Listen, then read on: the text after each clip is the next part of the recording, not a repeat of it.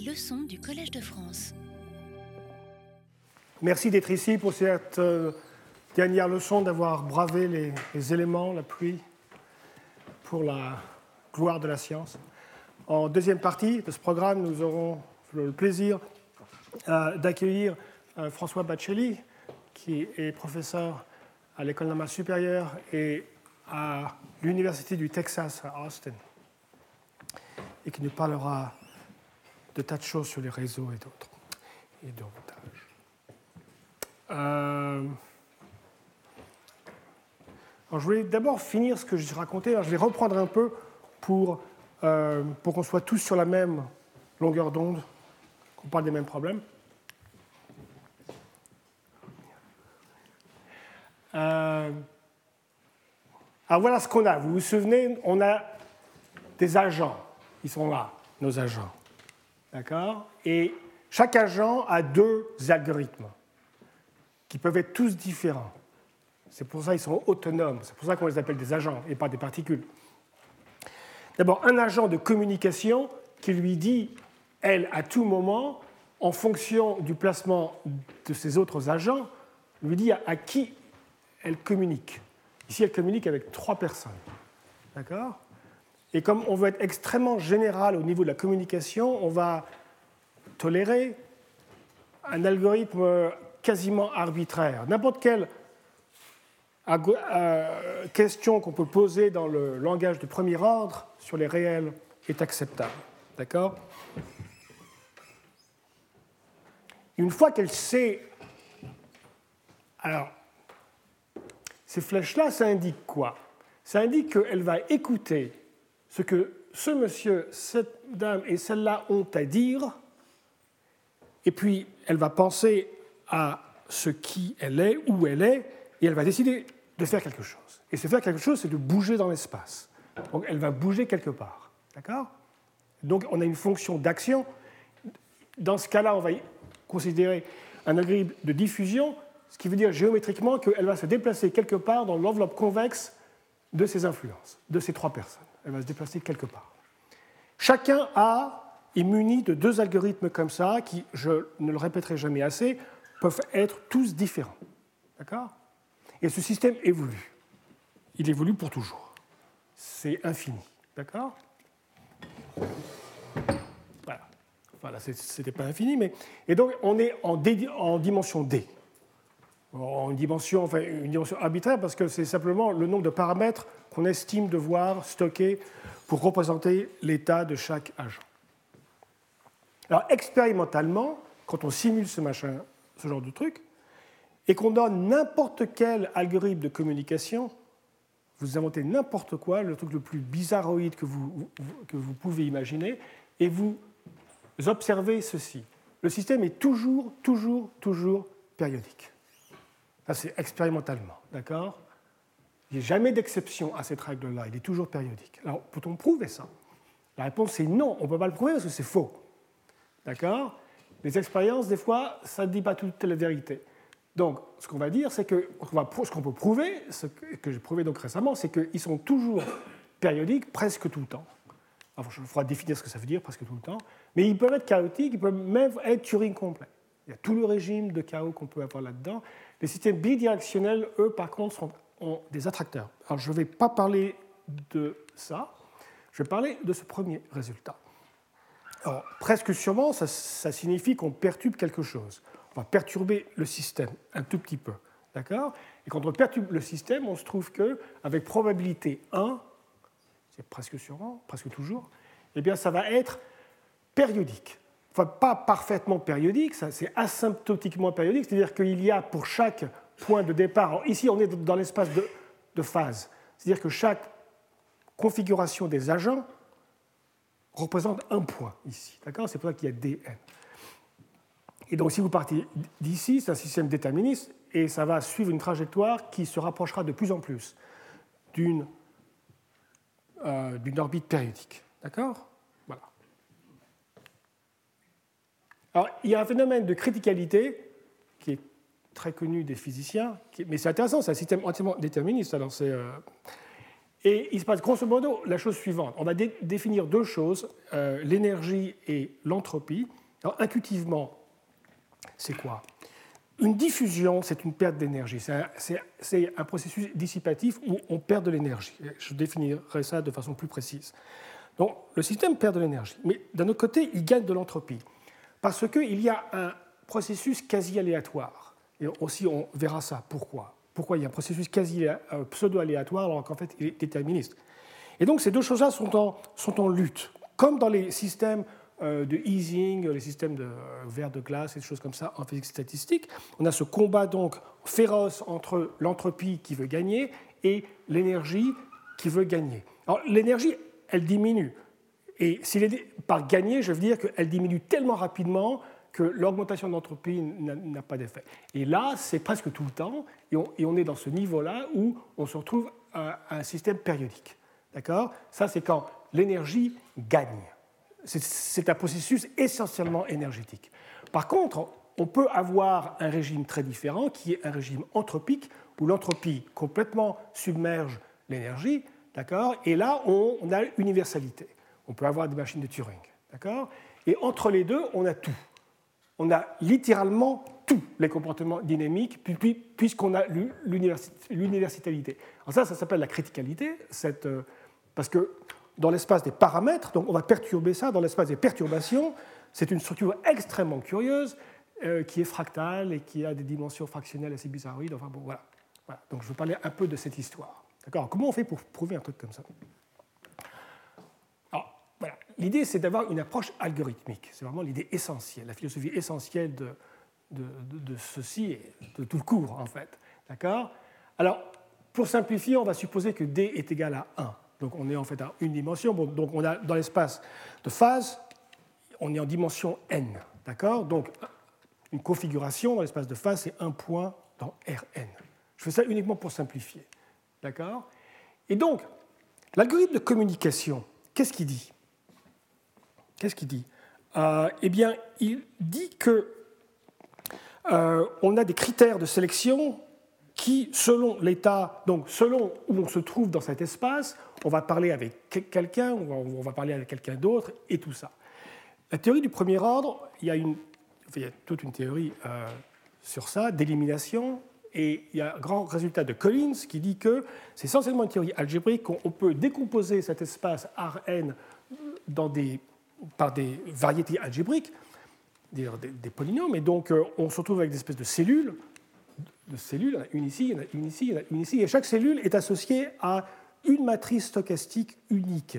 La matrice stochastique, c'est ce qui fait la diffusion. D'accord?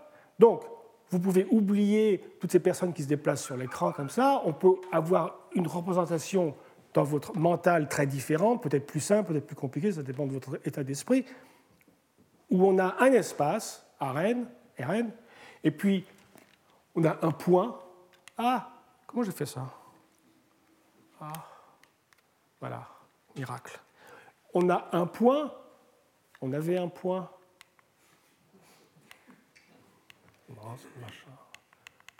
Ah, tiens, il y a le point qui arrive, c'est curieux ça. On a, un point. On a un point.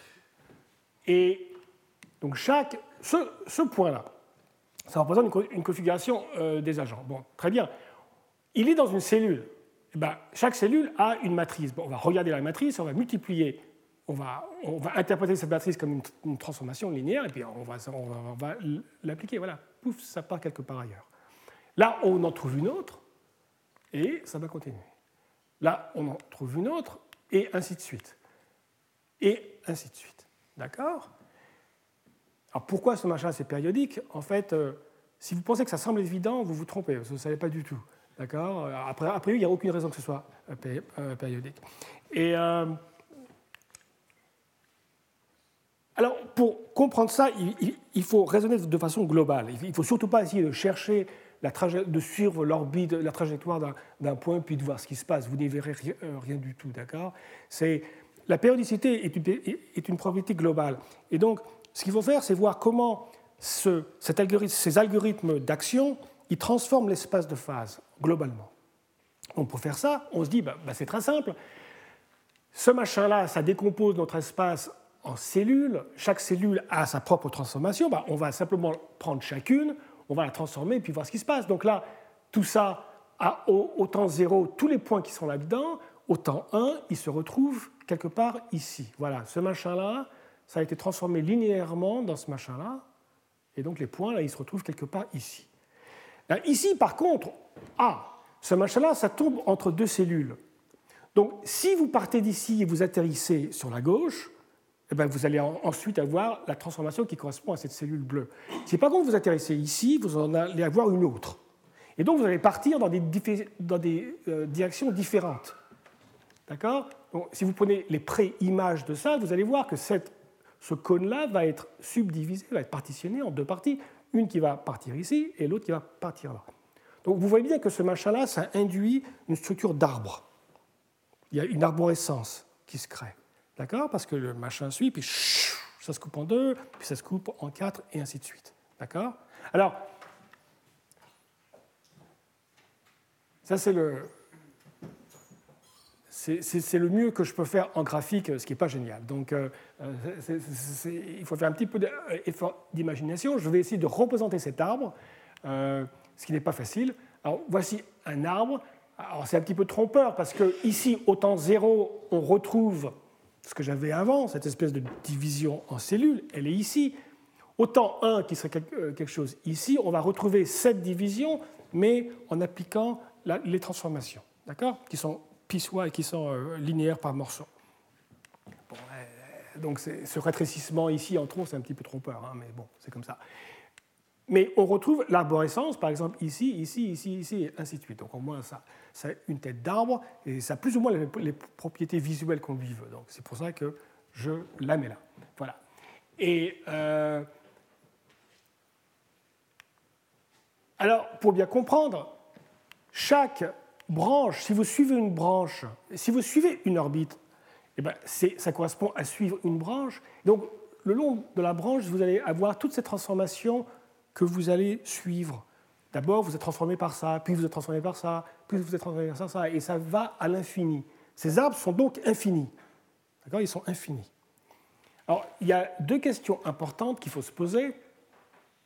Ah oui, en plus, on va perturber, euh, on va perturber ça par epsilon.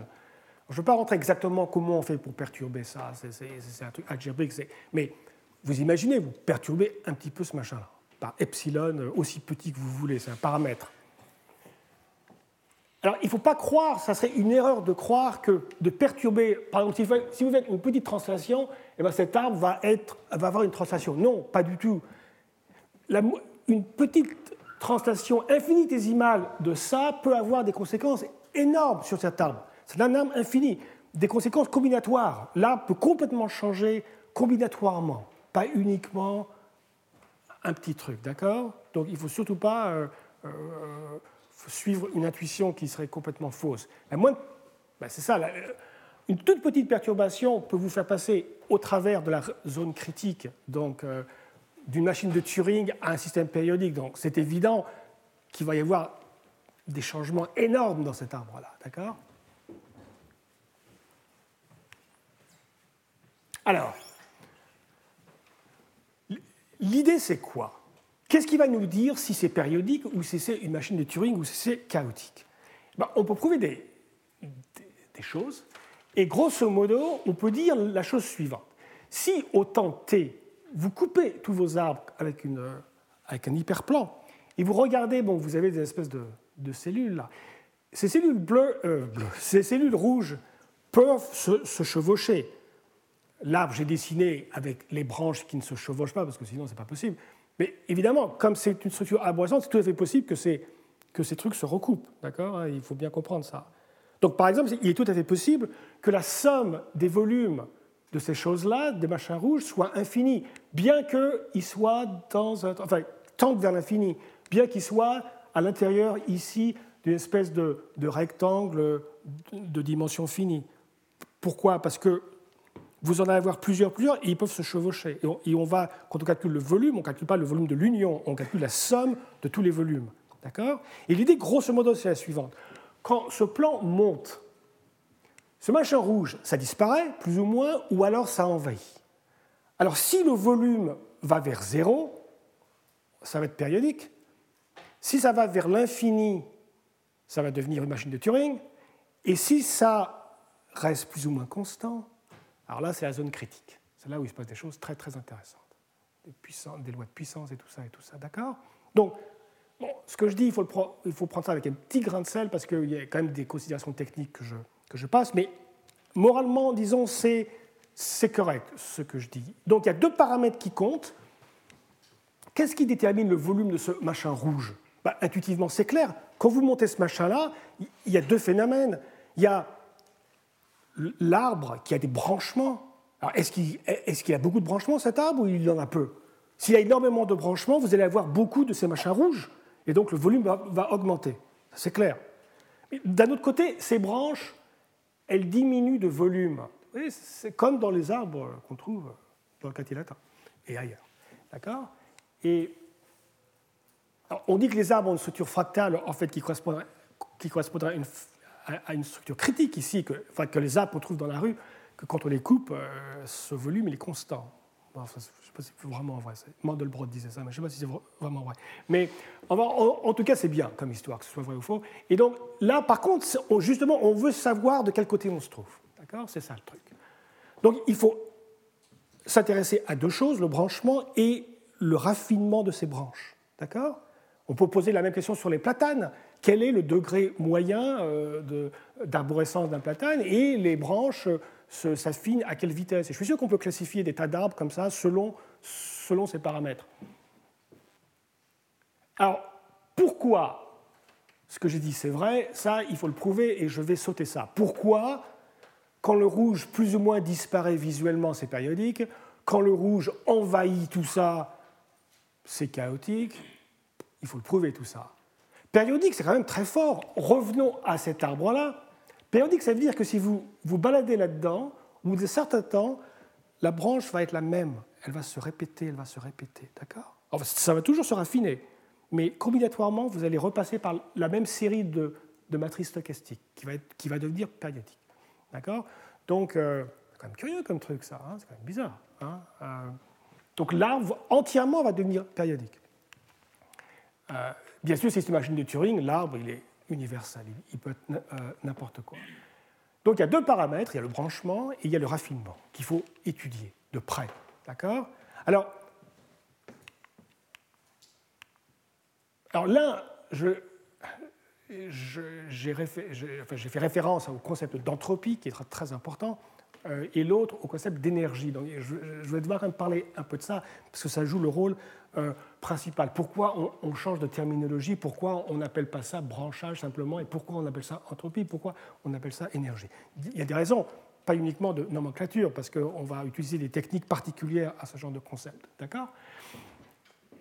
Notamment l'entropie, qui comme fonction a des tas de propriétés algébrique très intéressante. Enfin, algébrique, c'est peut-être pas le mot, mais vous voyez ce que je dire, des inégalités. Euh, voilà. Donc, le degré, grosso modo, voilà ce qu'on va prouver. L'arbre, au début, le degré peut être très grand. Si vous y pensez un peu et vous revenez à la décomposition de Collins, je n'ai pas parlé de ça, le degré peut être exponentiel, d'accord? Le degré au début peut être exponentiel. Donc, vous pouvez avoir un nombre exponentiel de branches, c'est beaucoup, hein, et le but, c'est que ce degré va diminuer. Et, on, veut prouver que, bon, au début, c'est très très grand, mais ça, s'essouffle, ça s'essouffle, et ça va diminuer, du moins pour la plupart des epsilon. Pour certains epsilon, par contre, quand c'est chaotique, il ne va, il va pas se passer ça. D'accord? Pour la plupart des epsilon, des perturbations. Là, le degré, il est 2, là, il est 3, là, il est quelque chose. Alors, c'est quoi cette fonction de degré? Euh, C'est quoi? Alors, comment on fait pour si vous deviez essayer de dire bah, comment on fait pour savoir s'il y a beaucoup de branchage de branchement ou pas, bah, ça veut dire quoi un branchement? Bah, Grosso modo, ça veut dire quelque chose comme ça. Vous partez quelque part, une espèce de boule là, vous vous partez, et la boule, elle va donc suivre une transformation linéaire, elle se retrouve ici, et elle va chevaucher, elle va rentrer dans le mur. Vous êtes donc l'espace de phase est, divisé en pièces, des pièces un petit peu courbes et tout, et donc il y a des murs, et ce machin-là rentre dans un mur. C'est clair que si ça rentre jamais dans le mur, il n'y aura jamais de branchage. C'est clair, le branchement, ne vient que du fait que ça rentre dans un mur et que ça part de chaque côté. Ça rentre dans un mur, ça, ça va aller quelque part, ça, ça va aller ailleurs. Et donc, il faut écrire la condition algébrique qui correspond à ça. Bah, si on y pense un peu, c'est quoi? Bah, Ça, c'est un ensemble, c'est une boule, disons, euclidienne, c'est un ensemble de points. Ça, c'est une matrice. Et ce qu'on veut dire, c'est que la transformer, donc ça, c'est un ensemble, enfin, c'est plutôt un ensemble. Ah, je, pensais que j'avais dessiné une petite ellipse là, mais non. Enfin, c'est une ellipse, hein, parce que c'est. Euh, c'est pas, pas une boule. Enfin, toujours est-il que c'est un ensemble de points. Et ce qu'on veut dire, donc, c'est que cet ensemble de points qui est ici, il y a un polynôme, et que si la valeur du polynôme, l'ensemble des valeurs du polynôme pour, toutes, pour tous ces points, c'est un polynôme à plusieurs variables, va contenir 0. Enfin, c'est clair qu'on peut toujours écrire quelque chose comme ça, parce que de, dire que ce machin-là, ça, ça euh, coupe, ça veut dire qu'il existe des points là-dessus qui sont sur la variété algébrique. Donc il existe un point là-dedans, il existe un point ici, où ça c'est exactement zéro. Il y a un polynôme et c'est exactement zéro.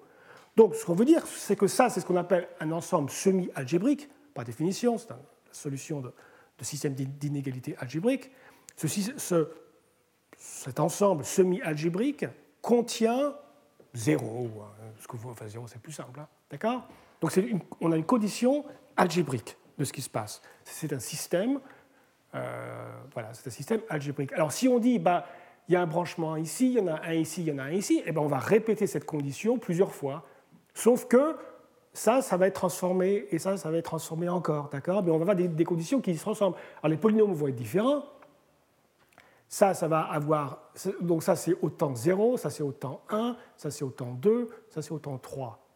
Simplement, si on se pose la question, mais quelle est la condition qui dit qu'on va brancher, qu'il va y avoir un branchement en temps 1, un branchement en temps 2 et un branchement au temps 3 On peut se poser d'autres questions. On peut dire branchement au temps 2, branchement au temps 3, 34, branchement au temps 3 500 000. Et il faudra se poser ce genre de questions aussi. Les branchements ne sont pas forcément consécutifs. Mais ils vont tous avoir cette tête-là. Tous avoir cette tête-là. Ce sont donc des systèmes algébriques. Et là, un petit miracle de la géométrie algébrique, c'est-à-dire qu'en fait, on peut linéariser tout ça. En fait, on peut faire une construction tensorielle pour on linéarise tous ces polynômes et en fait, ça, ça, devient en fait un argument euh, d'algèbre linéaire sur, ce qu'on appelle la rigidité des matrices. Ça, c'est un problème qui, en complexité des circuits, est assez vieux. C'était Leslie Valiant qui avait introduit cette question-là pour des bornes Zephyr sur les circuits en disant oui, non, les matrices euh, des transformations linéaires, disant oui, non, le rang des matrices c'est intéressant, les valeurs propres c'est intéressant, mais il y a quelque chose de beaucoup, plus important pour la complexité euh, des transformations linéaires, c'est ce qu'on appelle leur rigidité. D'accord? Et euh, la rigidité, c'est quel est le nombre minimum de transformation. Vous allez prendre votre matrice et vous allez la changer, vous allez changer des entrées, comme ça. Quel est le nombre minimum de changements nécessaires? Par exemple, pour faire diminuer le rang de moitié. Voilà. Ça, c'est des questions qui sont complètement ouvertes. Ça, c'est étonnant. Vous pouvez penser, mais c'est l'algèbre linéaire, ça ne va pas être très dur. Ils sont complètement ouverts depuis 40 ans. D'accord? Euh, Mais heureusement, ce problème-là est quand même plus simple. Donc, ça, c'est grosso modo comment on étudie la question du branchement. Ce sont des questions algébriques. On arrive à les linéariser et on fait l'algèbre linéaire. Voilà. Et un peu de combinatoire aussi. D'accord? Voilà. Ce n'est pas le plus difficile. L'énergie est beaucoup plus euh, difficile. Et c'est là qu'il va vraiment falloir utiliser des outils différents, des outils qui ne sont pas classiques mathématiquement. D'accord? Alors, cette énergie, c'est quoi? D'abord, pourquoi je l'appelle l'énergie? Parce que c'est véritablement une énergie.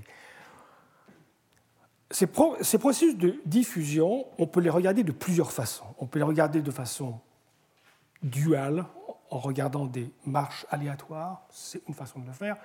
On peut les regarder comme des circuits électriques, c'est une autre façon de le faire. On peut aussi les regarder comme des systèmes mécaniques de ressort. D'accord? Alors, ça marche comment?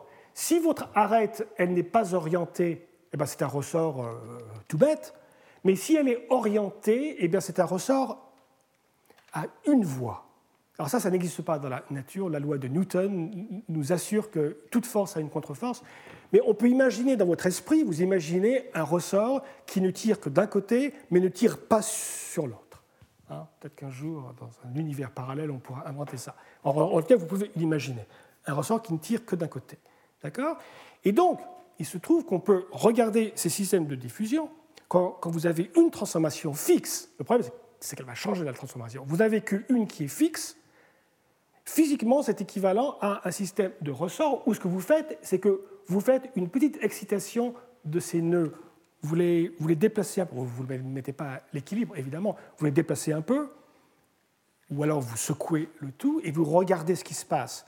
Et vous allez voir, vous allez avoir un, un, système d'oscillateurs qui est couplé. chacun est un petit oscillateur, chaque ressort, mais ils sont couplés, évidemment, ils se parlent ensemble. Et c'est damp, c'est amorti, c'est un, un, système qui va s'essouffler parce qu'il perd de l'énergie. D'accord? Donc, c'est ça qu'on veut mesurer, c'est cette perte d'énergie. Parce que ça va converger, ce machin-là, pour un seul, pour un seul graphe. Le problème, c'est que ce processus se passe, et pendant qu'il se passe, vous changez les ressorts. D'accord? Parce que le graphe va changer. Oh Alors, les nœuds ne changent pas, eux, eux, ils restent, mais alors que le système est en train de se stabiliser, eh ben, vous changez les ressorts. Qu'est-ce qui se passe? Ça converge, ça ne converge pas? En général, ça ne converge pas. D'accord? Mais bon, il faut comprendre ce qui se passe. D'accord? Alors, la question, à quelle vitesse ces branches se raffinent-elles? Alors, on pourrait espérer, dans le meilleur des cas, que ça, c'est une coupe d'une branche. Et on va monter dans l'arbre. Ça veut dire qu'on monte euh, au cours du temps. Temps 1, 2, 3, 4, 5 et ainsi de suite. On pourrait espérer que ça va diminuer à une certaine vitesse. Ça, ça serait absolument fantastique. Mais on sait que ça, c'est complètement faux. Ça ne peut pas se passer. D'accord? Dans le meilleur des cas, on va avoir ça. Ah, il y a des directions qui ne rétrécissent pas. Pourquoi? Bah, c'est clair, le vecteur 1, 1, 1, 1 toujours. ce sont des matrices stochastiques. Le vecteur 1, 1, 1, 1 est toujours un point fixe. C'est valeur propre. C'est un vecteur propre la valeur propre dominante. Hein. Donc on sait bien qu'il y a des directions où il ne se passe rien. Il n'y a aucun rétrécissement. Donc, au mieux, et, on sait qu'il y en a toujours au moins une. Il y il y a toujours au moins une qui est comme ça. Donc on sait que dans le meilleur des cas, nos branches vont se rétrécir, mais il y a au moins une direction où rien ne se passe. D'accord? Et en fait, on va une espèce d'attracteur. Mais malheureusement, comme le système peut changer, comme les graphes peuvent changer, ce machin-là, ça peut changer. Voilà, ça peut passer à droite et à gauche. Alors pourquoi? Essayons de comprendre ça. Alors là, il y a une autre façon. Alors là, je, considère un, un, cas très simple, qui est beaucoup plus simple que celui qu'on doit analyser, c'est le cas d'un graphe fixe. Imaginons pour l'instant que le graphe est fixe. Donc on a un graphe comme ça et ça ne change pas au cours du temps. Imaginons ça. D'accord? Alors qu'est-ce qu'on ferait? Bah, Ça c'est facile, c'est la théorie standard des, chaînes de Markov. Donc ça on sait faire. D'accord? Et c'est une théorie où l'algèbre linéaire est utile, où la, décomposition euh, en valeur enfin, spectrale, tout ça marche très bien. D'accord? Mais rentrons pas dans ces considérations algébriques parce que de toute façon, elles ne vont pas marcher plus tard. Donc, oublions tout ça, ça ne sert à rien. D'accord? On peut regarder ça comme un système de ressort, comme je l'ai fait. Et c'est utile pour avoir de l'intuition pour comment l'énergie se dissipe et tout ça. Mais là, les ressorts, ce n'est pas très utile. On va regarder ça d'une autre façon, comme une, marche aléatoire. D'accord? Si vous avez un système comme ça, imaginez quelqu'un qui fait une marche aléatoire là-dessus.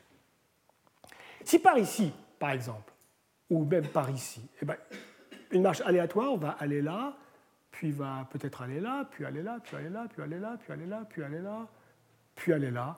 Et là, elle peut aller là, là, là, et, c'est tout. Ah, une fois qu'on rentre là-dedans, on est coincé. le seul truc qu'on peut faire, c'est d'aller ici et là. De même que si jamais vous tombez chez elle, vous ne pourrez jamais en sortir. Vous êtes là, et crac, à un moment, vous tombez ici, vous ne pouvez jamais en sortir. C'est clair que quand vous faites une marche aléatoire, où que vous partiez, vous finirez toujours par tomber ou ici ou là, à un moment donné. Et vous ne pourrez pas en sortir. D'accord? Donc ça veut dire qu'en fait, à la limite, si vous poussez ça à la limite, tous ces gens ne servent à rien. Et effectivement, parce que tout le monde va se retrouver ici. Donc c'est vraiment ce Et ici, il y en a deux, mais en fait c'est trompeur, il n'y en a qu'un, parce que ceux-là, vous allez faire des allers-retours, ils deviennent équivalents. Si, ce n'est pas clair, revenons au ressort. Si, c'est non orienté ça. Si c'est un ressort, les deux vont se retrouver collés. Donc ils vont compter que pour un. D'accord? Elle, elle ne va jamais bouger. S'il y a un ressort, elle ne bouge jamais. C'est des ressorts à une voie. Et donc c'est certain que. Et tous les autres vont se retrouver écartelés entre les deux. Et donc tous les autres, tous les autres, tous les autres vont être une combinaison convexe des autres. Donc certainement d'un point de vue algébrique, sans prouver quoi que ce soit, on sait très bien que le système aura rang 2. C'est clair, rang 1 par L, et les deux qui, se fusent contribueront à un autre rang. Ça, ça en fera deux. Et tous les autres, ce seront des combinaisons linéaires. D'accord? Donc c'est un système qui a rang 2. Et ça, c'est ce qu'on appelle le nombre de classes communicantes essentielles dans la terminologie des chaînes de Markov. D'accord? Et il se trouve que c'est la dimension de l'attracteur où rien ne se rétrécit. Vous voyez, ce, tronc d'arbre qui se rétrécissait, eh ben, le long de ces choses-là, c'est un espace de dimension 2, il n'y a aucun rétrécissement. Donc votre arbre, il y a un plan, un plan c'est un truc de dimension 2, où il n'y a pas de rétrécissement. C'est un attracteur, en fait c'est même... Euh, euh, c'est plus qu'un truc de point fixe, c'est aussi un truc attracteur. D'accord? Voilà. Ça, on n'aime pas du tout ça. Déjà, un, c'est pas bien, mais alors là, il y en a deux, il y a tout un plan qui ne se rétrécit pas. Euh, bientôt, peut-être que rien va se rétrécir. C'est terrible, parce qu'on veut que ça se rétrécisse. C'est très, important. Le combat entre entropie et, branchement et énergie, il est basé sur le rétrécissement. si ça ne se rétrécit pas, ça va être un gros problème. Ah, mais peut-être si ça ne se rétrécit pas, il y a d'autres propriétés qu'on a. Par exemple, regardons ici pour avoir un peu d'intuition. C'est vrai, ça ne se rétrécit pas parce que ces rangs-là, ils nous embêtent. Mais il y a peut-être d'autres avantages qu'on peut tirer de ça. Par exemple, d'accord, ils vont pas rétrécir, mais peut-être qu'on peut les factoriser en dehors. Parce que, après tout, peut-être que maintenant le système est décomposable. Après tout, je, vous ai convaincu que tous ces agents ne servent plus à rien. Parce qu'ils vont simplement être écartelés entre les autres. Peut-être qu'on peut les enlever. Donc, l'idée, c'est que, bon, c'est vrai, c'est pas bien que ça se rétrécisse pas, mais peut-être qu'on peut utiliser ça pour y voir une structure différente de décomposition qui va nous aider. D'accord? Alors pour ça, on va utiliser ce qu'en physique on appelle la renormalisation, d'accord? Qui est vraiment en physique, c'est la technique, on a un système de particules très grand, et eh bien on, arrive à faire la décimation, et enfin ça, je parle de ce qu'on appelle la renormalisation de Kadanoff et de Wilson, où on reprend des, on prend des groupes de particules, on les met ensemble et on dit ah c'est une super particule maintenant euh, euh, qui, est, qui est plus grosse, mais on va la traiter comme une particule et en faisant ça on diminue le nombre de le degré de liberté et on répète ça et on répète ça et on, a des récurrences. On fait ça en physique tout le temps. C'est un des plus grands succès de la physique du XXe siècle. Hein. Euh, les phases de transition pour voilà. Donc on, on, va faire ça, mais ça va être un petit peu différent parce qu'on n'a pas des réseaux fixes. On a des réseaux qui changent tout le temps. Et, ça, et on ne sait pas comment ils changent. Alors là, ce qu'on va faire, c'est. Et n'essayons pas de prouver des théorèmes ou quoi que ce soit, alors essayons de voir algorithmiquement, algorithmiquement ce qui se passe. Le problème, c'est avant, c'était bien là, on avait ce graphe fixe et on s'est retrouvé avec les deux, euh, les deux groupes bleus, puis tous les autres deviennent d'accord. Mais ça, ça va changer. Maintenant, le graphe change tout le temps. Alors ces machins bleus, ils vont se balader, ça, devient très compliqué tout ça. Donc il faut peut-être essayer de voir algorithmiquement comment ça se passe. Alors revenons à la base. Ce système, c'est un système de communication. L'information, il y a une information, il y a des informations qui se propagent. Par exemple, quand j'écoute les opinions euh, de Gérard et de François, il y a une information qui me vient d'eux qui m'arrive à moi. Et puis je vais essayer de la traiter. D'accord? Donc il y a une information qu'on peut quantifier qui bouge. Donc dans ce réseau, il y a des informations qui bougent tout le temps.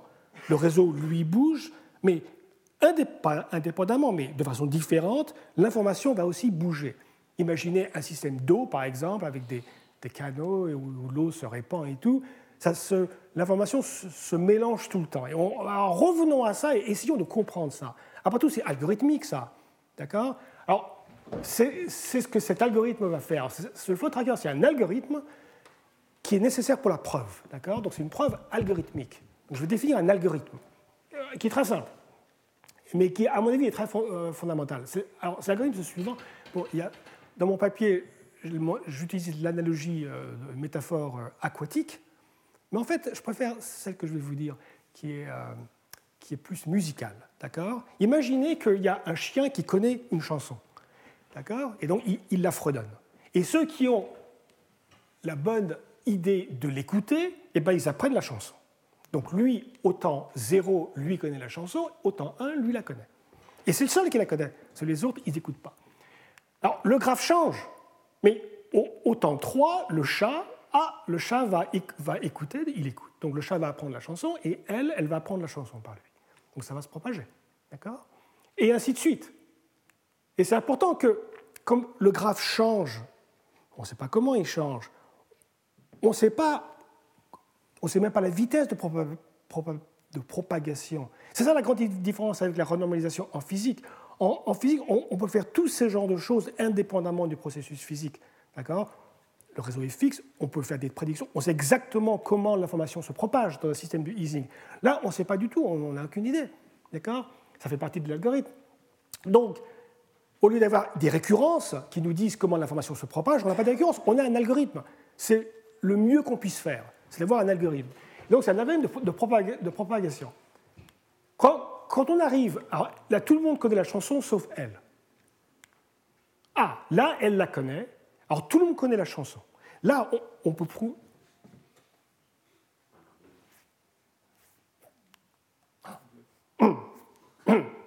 Erreur. Gérard a. Ok. Mea culpa, mea culpa, mea maxima culpa. Elle dev... Bon, prétendons qu'elle connaît la chanson. Pardon. Voilà, elle connaît la chanson. Donc, tout le monde connaît la chanson, et quel est l'avantage de la chose? Eh bien, on peut prouver quelque chose, c'est que ça, ça diminue un peu. La branche diminue un peu. On peut prouver ça algébriquement. D'accord? Donc on a un algorithme, et donc c'est très simple. On va, une fois que tout le monde connaît, qu'est-ce qu'on va faire? Eh bien, on va enlever, je ne sais pas moi, tout le monde va devenir amnésique, sauf le chien, et on va répéter. Donc on va dire à tout le monde d'oublier la chanson, et on va répéter. On va répéter à l'infini, tout le temps. Ben, c'est bien ça. On va faire ça. Puis, Oui, enfin, il y a des problèmes quand même. Je vais vous montrer le problème. C'est que, bon, répétons. Alors, le chat le connaît, elle la connaît, lui le connaît, c'est bien. Ensuite, euh, ah oui, on n'oublie jamais la chanson, d'accord? Une fois que vous avez la chanson, vous, vous n'oubliez pas. Sauf quand tout le monde connaît la chanson, on vous tape sur la tête, amnésique, crac, vous ne savez plus rien. Et vous, et vous recommencez, d'accord? Voilà, c'est ça l'algorithme. Alors là, voici le problème. Tous ceux-là savent la chanson et personne ici ne la connaît. Et on attend.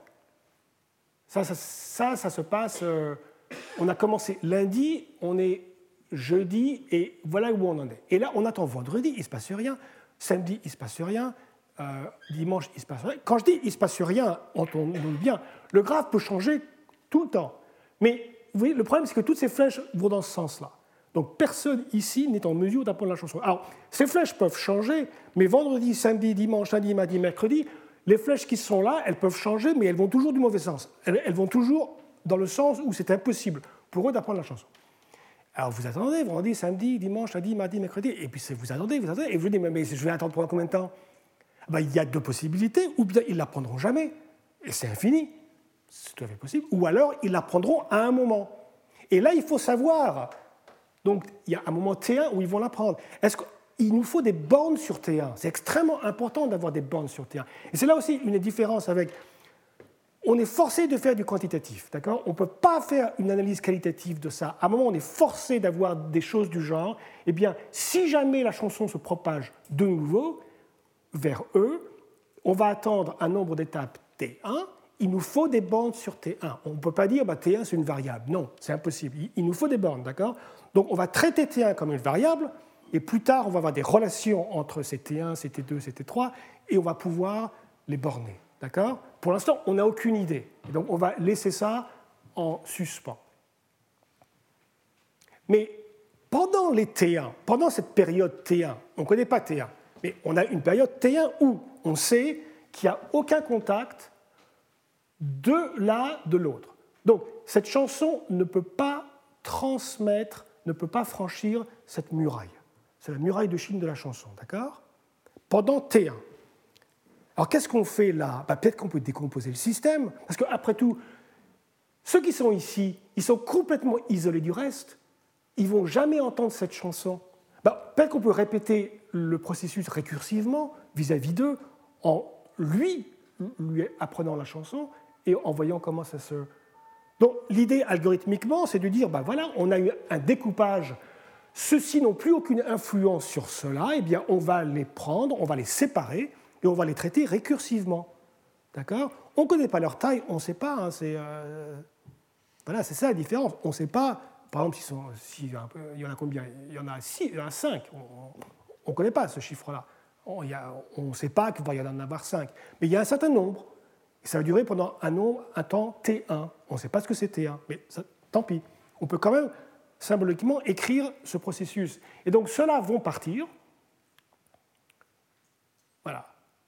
Ah oui, alors, l'autre, par contre, est-ce qu'on peut faire pareil? Est-ce qu'on peut découpler ceci de cela? Ben non, on ne peut pas. Parce que pensez au truc des ressorts. Si vous avez des ressorts évidemment, eux, on peut les découpler parce que ce sont des ressorts à une voie. Et donc, il n'y a aucune influence mécanique de ceux-ci sur cela. Ceux-ci sont mécaniquement complètement indépendants. Mais ce n'est pas vrai dans l'autre sens. Ceux-ci, mécaniquement, sont à la merci, ces flèches-là, elles les tirent. D'accord? Et donc, on ne peut pas simplement dire, bah, c'est découpé. Mais par contre, ce qu'on peut dire, c'est la chose suivante. L'individualité de ces agents ne nous importe pas. Nous, ce qu'on sait ici, c'est qu'on va être tiré. Et donc, on peut remplacer ça par un superagent. Et c'est là la normalisation à la Kadanoff, où on, remplace ça par un superagent en disant on se moque des détails. C'est un peu la modularité. On se moque des détails de ce qui se passe, comment ils vont se. On va avoir un superagent, et le seul truc qui nous intéresse à l'interface avec l'extérieur, c'est de, de, quelle force il, il nous attire. C'est tout. D'accord? Et donc, résumons. On avait un système avant, qui maintenant on a décomposé en ce système-là, et un système là. Donc on a une partition des agents, sauf celui-là, il y a un super agent qu'on a créé, qui est une espèce de résumé simplifié de tout cela. D'accord? Et on va pouvoir traiter ces deux systèmes maintenant indépendamment. Alors les traiter indépendamment, chacun correspond à un arbre. Et donc on va vers ce qu'on appelle un une somme directe, c'est une, opération tensorielle sur ces, sur ces processus. D'accord? Et on va pouvoir former, des, et on va faire ça pendant tout le cours. Et de ça, on va pouvoir tirer des récurrences sur T1, parce qu'il nous faudra T1. Pas exactement, mais il nous faudra des bornes sur T1, des bornes asymptotiques. D'accord? Alors, cette opération, c'est ça, c'est un arbre qui correspond à ça. Il y a un arbre de codage qui correspond à ça. Cette opération, c'est une opération tensorielle, c'est une somme directe, et ça veut dire, en pratique, si vous en prenez un comme ça, vous avez un truc très très euh, qui est formé en prenant toutes les paires d'arbres, euh, euh, de branches. Alors, il y a un nombre de branches infinies, ce sont des arbres infinis. Ben, ça n'empêche, c'est comptable. Vous, vous pouvez former toutes les paires de branches ici et de branches là. Et chaque paire forme une branche ici. D'accord? Donc, c'est dans l'espace des, branches infinies, ceci, c'est le produit cartésien d'accord, de ces machins-là. Voilà, donc c'est pour ça que c'est une opération tensorielle, ce n'est pas uniquement un... Bon, imaginons qu'après T1, la propagation reprend. La propagation de la chanson reprend. Elle va passer ici, la chanson. après T1. Et bien ce qu'on va faire, on va continuer. Alors on va prendre ça, qu'on a décomposé récursivement, on va en faire un seul système, qui est maintenant écrit de façon tensorielle, et on va le conjuguer, le composer avec ce qui suit dans le temps. Et ça, c'est aussi une, opération tensorielle, mais c'est une opération de produit. C'est un produit direct. D'accord? Alors, le produit direct, il, il fait quoi? Si vous prenez un arbre de collage et vous en prenez un autre, eh bien, ça correspond à quelque chose comme ça. D'accord? Ah, bon, ces branches sont infinies, on va la couper quelque part, on va prendre une branche infinie, on va la couper quelque part, et on va coller ce machin-là. C'est ça, cette opération. D'accord? La première est bien sûr commutative. L'addition, la somme directe est commutative. Ça, évidemment, ça n'est pas commutatif, car ça respecte le temps. Et le temps n'est pas commutatif, évidemment. D'accord? Voilà. Donc, on a. Alors, quel est, pourquoi on fait tout ça? Parce que ça nous, nous permet de réécrire ce machin-là de façon générative. On va écrire un circuit, si vous voulez, qui va nous générer cet arbre-là. D'accord? Et ce circuit il sera écrit dans un langage de tenseur. Alors, il y a d'autres opérations, il y a, l'opération de renormalisation ici, ça je vous. Puis il y a d'autres trucs ici, donc euh, bon. Mais c'est un circuit qui est. Enfin, c'est une. On réécrit ça, disons, dans ce machin-là, et ça, c'est une expression qui est infinie, qui est, et qui est récursive. Parce que ça, c'est des machins récursifs de ça, d'accord? Donc, ça paraît un peu compliqué, et donc peut-être qu'on peut se demander, mais quel est l'avantage de faire ça? Alors, avant que j'arrive à ça, quel est l'avantage de ça? Il faut, bien comprendre, et ça c'est un point sur lequel je n'insisterai jamais assez, on est passé de là à là en physique. Quand on fait de la renormalisation, pour passer de là à là, truc qu'on fait en 10 minutes avec un crayon. C'est même complètement trivial, cette renormalisation, au niveau, pas de, de, calculer les paramètres d'ordre et tout ça, mais, mais de savoir la décimation, c'est complètement trivial. Ici, on ne peut pas faire ça de façon close il y a un algorithme, c'est un compilateur en fait. Le flow tracker, c'est un compilateur qu'on a inventé et on applique ce compilateur pour nous former cette expression. D'accord? Et ça correspond à une décomposition de même qu'un de même qu'un compilateur va nous décomposer de façon hiérarchique un programme. Quand vous écrivez un programme, c'est ce que ça fait. Eh bien ça, ça fait pareil, ça va nous prendre notre arbre infini qu'on ne connaît pas trop, et ça va nous le décomposer de façon hiérarchique, mais là encore, la décomposition n'est pas indépendante. je ne peux pas vous dire, oui, vous décomposez en en mettant trois à la fois tout le temps. Non, non, non, non. Ça, la façon dont se décomposer est dépendant de l'algorithme dynamique lui-même du processus. Donc c'est là que c'est très important. La renormalisation elle-même est un système dynamique, mais qui dépend du système dynamique original. Alors qu'en physique, la renormalisation est, effectivement un système dynamique, hein, euh, mais par contre qui est indépendant du processus dynamique de, particules qu'on utilise. Donc ça, c'est la grosse différence. Donc, résumons, on a une espèce d'objet qui bouge tout le temps, et on, veut comprendre ce qui se passe. Eh bien, on peut très bien définir cet arbre de codage, c'est trivial, on le définit euh, abstraitement de façon euh, complètement évidente, on le secoue un peu pour faire des permutations, euh, des perturbations, et on va, avec un compilateur, qui est le flow tracker, faire tout ça. On a des. Alors, tout ça, il faut bien voir, ce sont des preuves, mais ce ne sont pas des preuves assistées. Hein. Je ne vais pas écrire un programme qui va compiler tout ça. Tout ça se fait avec un crayon, d'accord? Donc, ce sont des preuves classiques. Sauf que l'approche n'est pas classique du tout, parce qu'on utilise des, algorithmes, véritablement des algorithmes. D'accord? Alors, d'ailleurs, peut-être que je veux rajouter un petit quelque chose là, d'accord? Après tout, ces techniques marchent pour des situations où les graphes changent tout le temps. Donc, en théorie, ils doivent marcher quand le graphe ne change jamais. Un cas simple. Mais quand le graphe ne change jamais, on a d'autres techniques spectrales pour faire ça.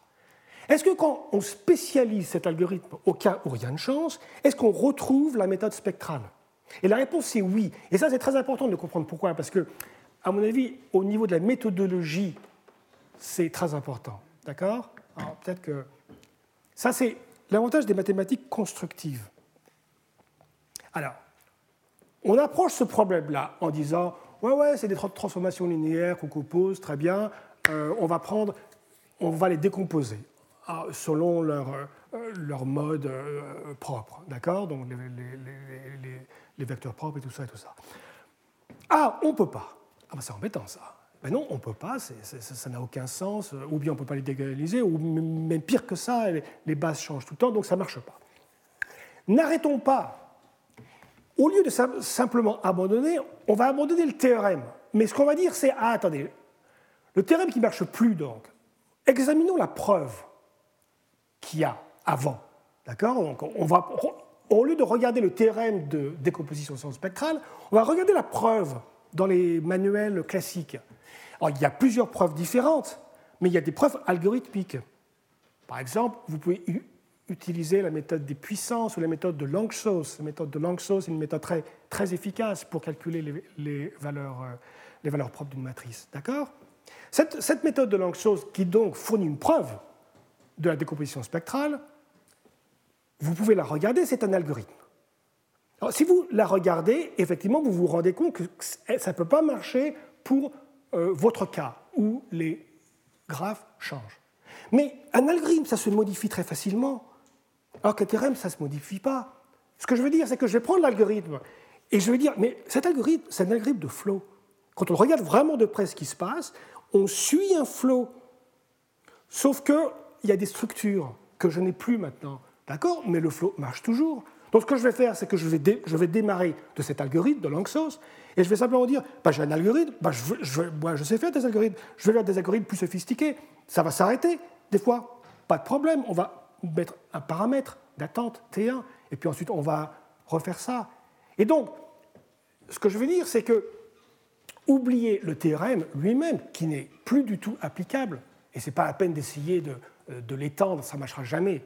Mais par contre, la preuve constructive, algorithmique, elle peut vous aider à faire d'autres choses. Un exemple quand même très célèbre de ça, c'est...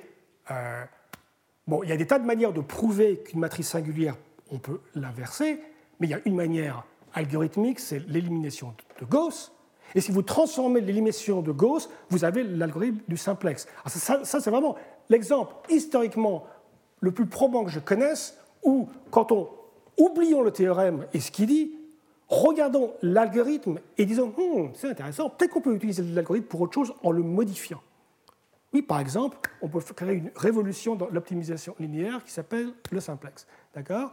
Et ça, c'est uniquement en modifiant des algorithmes de preuve connus. Et donc, ça, c'est une méthode que je suggère, qui est très. D'accord Mais là, l'important, c'est justement d'aller voir les preuves, des preuves algorithmiques. Effectivement, il y a beaucoup de preuves en maths qui ne sont pas algorithmiques, qui sont par exemple des points fixes. Ah, topologiquement, on sait que ça doit exister et tout ça, d'accord? Souvent, Perron, Frobenius, c'est comme ça, c'est des théorèmes de points fixes. Bon, ben, des fois, ce n'est pas le cas.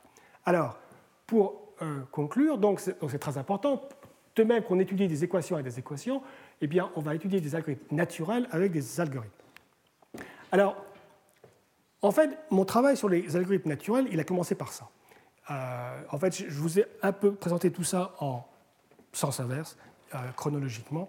J'ai commencé par travailler sur les, euh, sur les oiseaux, en fait en regardant des choses comme ça et en me disant mais c'est curieux ça, ils ont tous un algorithme et puis ils le suivent, il se passe des choses remarquables, d'accord? Alors, alors, alors ça c'est un peu compliqué quand même, hein, et puis d'ailleurs personne ne sait vraiment pourquoi ils font ça, et il y a quand même des choses remarquables, il y a à peu près, il y a un petit peu au-dessous de 1 million d'oiseaux, il n'y a jamais de collision. Ça, c'est près de Oxford en Angleterre, et c'est tous les soirs pendant euh, plusieurs mois. On a l'impression qu'ils se réchauffent avant d'aller dormir, hein, c'est un petit peu l'idée. Euh, et, le paradoxe de l'anniversaire, c'est qu'ils devraient se rentrer dedans tout le temps, mais non, jamais. Si vous imaginez à Roissy, si vos avions c'était comme ça, euh, et ben non, jamais, il n'y a jamais de collision. Alors c'est vrai que ça serait bien de savoir comment, comment ils font ça. Alors ça, c'est très complexe et personne n'a aucune idée, je n'ai euh, aucune idée. Mais il y a des modèles plus simples. Par exemple, pourquoi euh, les, oiseaux convergent en triangle, souvent? Ça, ça doit être plus simple que ce machin. Alors il y a un modèle de Vishek, Kuke, Smell, très très classique, euh, qui simplifie beaucoup de choses, bon, qui fait beaucoup de, d'hypothèses peut-être ridicules, hein, mais bon, c'est pour pouvoir faire. Et donc il y a eu des travaux de. C'est un physicien, ce sont des mathématiciens.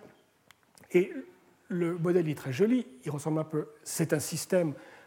c'est un système, diffus, système d'influence, comme j'ai défini, mais il n'est pas diffusif celui-là, par contre. Et l'idée, c'est la suivante, c'est que chaque oiseau regarde une espèce de, de rayon fixe, et donc ça définit un graphe. Et ce qui se passe, c'est que on prend la vélocité, euh, le vecteur de vélocité donc de, de, chaque oiseau, il regarde la vélocité de ses voisins et il fait une espèce de moyenne de vélocité pour euh, s'aligner, d'accord? Bon, et, et c'est tout. Donc, généralement, il y a d'autres règles, hein, mais là, uniquement dans ce modèle-là, on se dit mais qu'est-ce qui se passe avec ça? Et ça, c'est suffisant pour avoir des triangles, d'accord? Donc au moins, on sait que ce n'est pas complètement idiot. Et donc voilà, ça, évolue, ça évolue. Là aussi, le graphique n'est pas génial, hein, je m'excuse. Hein, c'est un peu honteux pour un informaticien de vous donner ça. Mes amis qui font du graphisme à Princeton, ils, ont, sont très gentils, mais ils ont, je crois, des choses plus, plus intéressantes à faire que me donner des, des photos. Et donc, euh, donc, ce graphe change tout le temps, et on va se poser la question, mais euh, avant de se poser la question, est-ce que ça devient un triangle, mais est-ce que ça s'arrête de changer, ou ça change tout le temps? Donc j'ai prouvé que ça, effectivement, ça convergeait. Et c'est le, premier résultat qui n'a aucune hypothèse. Il y a beaucoup de résultats antérieurs qui ont toutes des hypothèses. Des hypothèses euh, du genre de connectivité, les, oiseaux se connectent un temps infini, blablabla. Bla, bla, bla. Et euh, là, c'est sans aucune hypothèse, d'accord?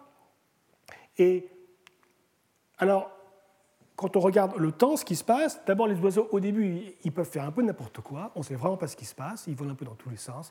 Très difficile de savoir ce qui se passe au début, d'accord? C'est un petit peu, c'est un système hors d'équilibre euh, où il se passe un peu euh, n'importe quoi, d'accord? C'est euh, et puis petit à petit, ils vont se former des flocks. Je sais pas comment dire en français, une nuée ou un truc comme ça. Ils, forment des nuées. Et à un moment donné, voilà ce qui se passe les nuées sont formées et on peut prouver qu'il n'y a plus de désagrégation possible. C'est-à-dire qu'une nuée ne peut plus se scinder en deux. Alors avant elle pouvait, maintenant elle ne le peut plus. Mais par contre, ce qui peut se passer, c'est que deux nuées peuvent s'unifier en une. Donc à partir de moment-là, on n'a qu'un espèce de mouvement d'arbre, si vous voulez, où les nuées ne peuvent que se unifier. Et finalement, ça, converge. Alors converge, ça veut dire qu'il y a un certain nombre de nuées, hein, peut-être une, peut-être plusieurs, et que tout le monde part dans ça. Alors une fois qu'une nuée est formée à l'équilibre, l'équilibre ça veut dire quoi? Ça veut dire que le centre de gravité, si vous mesurez le centre de gravité de la façon dont il faut, ce centre de gravité a une vitesse constante, a une vélocité constante. Par contre, chaque, on a toujours des oscillateurs ici, chaque oiseau peut osciller autour de ça tout le temps mais l'oscillation ira de moins en moins. C'est comme le système de ressort, d'accord? C'est un système oscillateur. Mais par contre, la, le, centre de gravité, lui, a une valeur constante. C'est la valeur propre de cette, composante. D'accord? J'ai réussi à borner les temps. À ce temps-là, par contre, je n'ai pas de preuve d'optimalité, donc c'est une bande supérieure, mais je ne sais pas la bande inférieure. Ça, par contre, je, vous, je, ne vous embête pas avec la forme exacte, ce n'est pas important. Mais ça, par contre, curieusement, j'ai une bande qui est, exacte, qui, est, euh, qui, a eu une, une, borne inférieure. Donc je peux, en fait, c'est une, fonction très élevée, et je peux, euh, effectivement, c'est euh, organiser un groupe d'oiseaux tel qu'il convergera exactement dans ce temps-là, et c'est optimal. D'accord? Donc c'est bien ça. alors, bon, j'ai pratiquement plus de temps, donc je ne veux pas rentrer dans un truc, mais uniquement dans l'esprit de, pour prouver des choses sur les algorithmes, utilisons des algorithmes et pas des équations. Enfin, si, si on peut utiliser des équations, utilisons des équations. Les équations, c'est toujours mieux que les algorithmes. Mais le problème, c'est que ça ne va pas marcher pour des trucs comme ça. D'accord? Donc, on va utiliser des algorithmes. Alors là, on en utilise plusieurs des algorithmes, mais je veux en mentionner un. D'accord? Le problème, c'est le suivant. Chaque oiseau par exemple, si vous, pouvez, si vous essayez de, prouver qu'un oh, oiseau ne peut pas vraiment faire des zigzags, ben, évidemment, ça c'est faux, parce que ça euh, euh, c'est intéressant comme exercice de, si vous n'avez rien de mieux à faire euh, dans l'avion ou dans le train ou je ne sais pas quoi, des oiseaux, il peut y avoir une collusion. Ou imaginez tout, il y, a a, 100 oiseaux et 99 décident de s'acharner sur un pauvre oiseau pour le faire tourner en boucle. Question par exemple, vous voulez qu'il fasse une figure 8.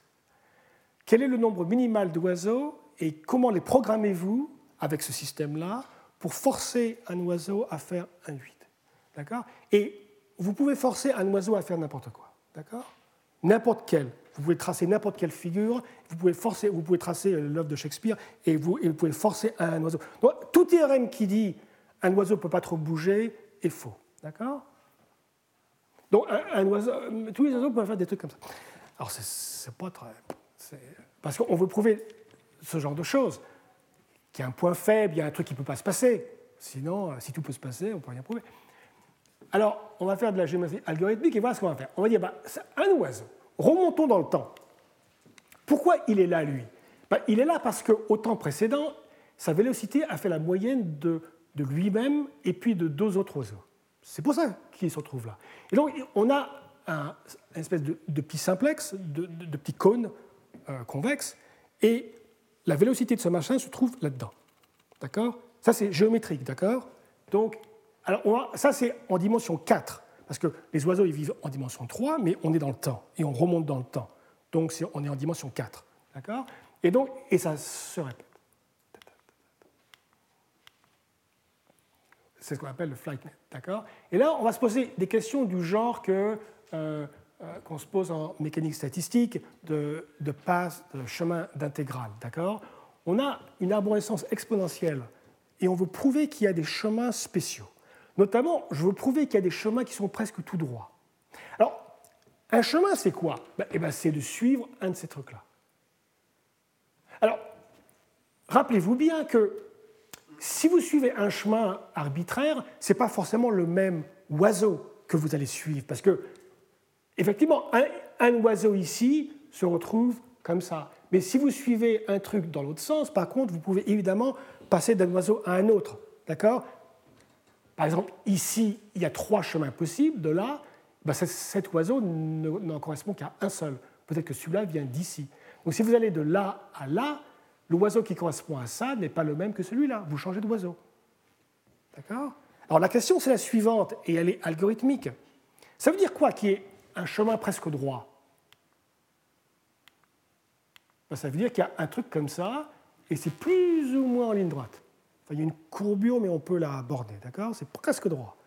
Alors que chaque oiseau peut faire des zigzags et des machins, et ben dans cette structure-là, il y a au moins un chemin. mais ça, ça, correspond à quoi ça? Eh ben, Ça correspond à la chose suivante. Ça se trouve, l'oiseau ici n'est pas le même que celui-là. Mais ils ont été voisins et donc si celui-là a un bâton à la main, enfin ça n'a pas de main, un oiseau, dans son bec, et quand ils étaient voisins, il l'a passé à son copain, alors, et que lui l'a passé à son copain, et lui l'a passé à son copain quand ils étaient voisins, eh bien, ce qu'on veut dire, c'est qu'en fait, ce bâton, enfin ce témoin, comme les témoins dans les courses aux Jeux Olympiques, ce témoin a suivi une ligne droite, plus ou moins. Donc imaginez une foule de gens qui font des tas de mouvements bizarres, et il se passe un témoin de façon très très élaborée, de façon que le témoin, lui, va en ligne droite, alors que tout le monde va en zigzag. Vous voyez ce que je veux dire? Si vous avez le témoin, tant que vous allez droit, ça va, mais dès que vous tournez un peu, vous le donnez à quelqu'un qui, lui, va aller en ligne droite. Question, est-ce qu'il existe une manière... regardez comment je pose la question. C'est une question algorithmique. Existe-t-il un protocole de passage de témoin qui garde le témoin en ligne droite? C'est une question algorithmique. C'est un défi que je donne aux oiseaux en disant, mais est-ce que vous, vous pouvez voir un algorithme distribué de passage de témoins qui garde le témoin en ligne droite Je demande, est-ce que vous avez un algorithme? Et les oiseaux vont répondre, oui. Et donc, les oiseaux vont me donner, enfin, les oiseaux, c'est moi qui me parle à moi-même, mais c'est, ils vont retrouver un algorithme de passage de témoins et on va prouver ensuite que l'algorithme marche. C'est-à-dire par marcher, ça veut dire, alors là, la complexité n'a aucun rapport avec n'importe quoi, on s'en manque complètement la complexité. C'est uniquement la question de savoir si c'est possible, s'il existe un algorithme de passage de témoins qui le garde en ligne droite. D'accord? Donc c'est une question éminemment algorithmique.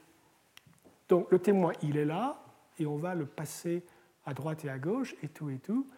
Et donc c'est la conception d'un algorithme de passage de témoins qui a priori n'a rien à voir avec le vol des oiseaux, qui va nous aider à prouver un théorème. D'accord? Et, donc, ça, c'est vraiment une, espèce de philosophie au niveau de la méthodologie qu'on retrouve euh, de plus en plus. Euh, voilà, c'est la prouve de l'algorithme, bien. Bon, je vous remercie. Euh, moi, la contribution est terminée. Je vous remercie de votre. Retrouvez tous les contenus du Collège de France sur www.colège-2-france.fr.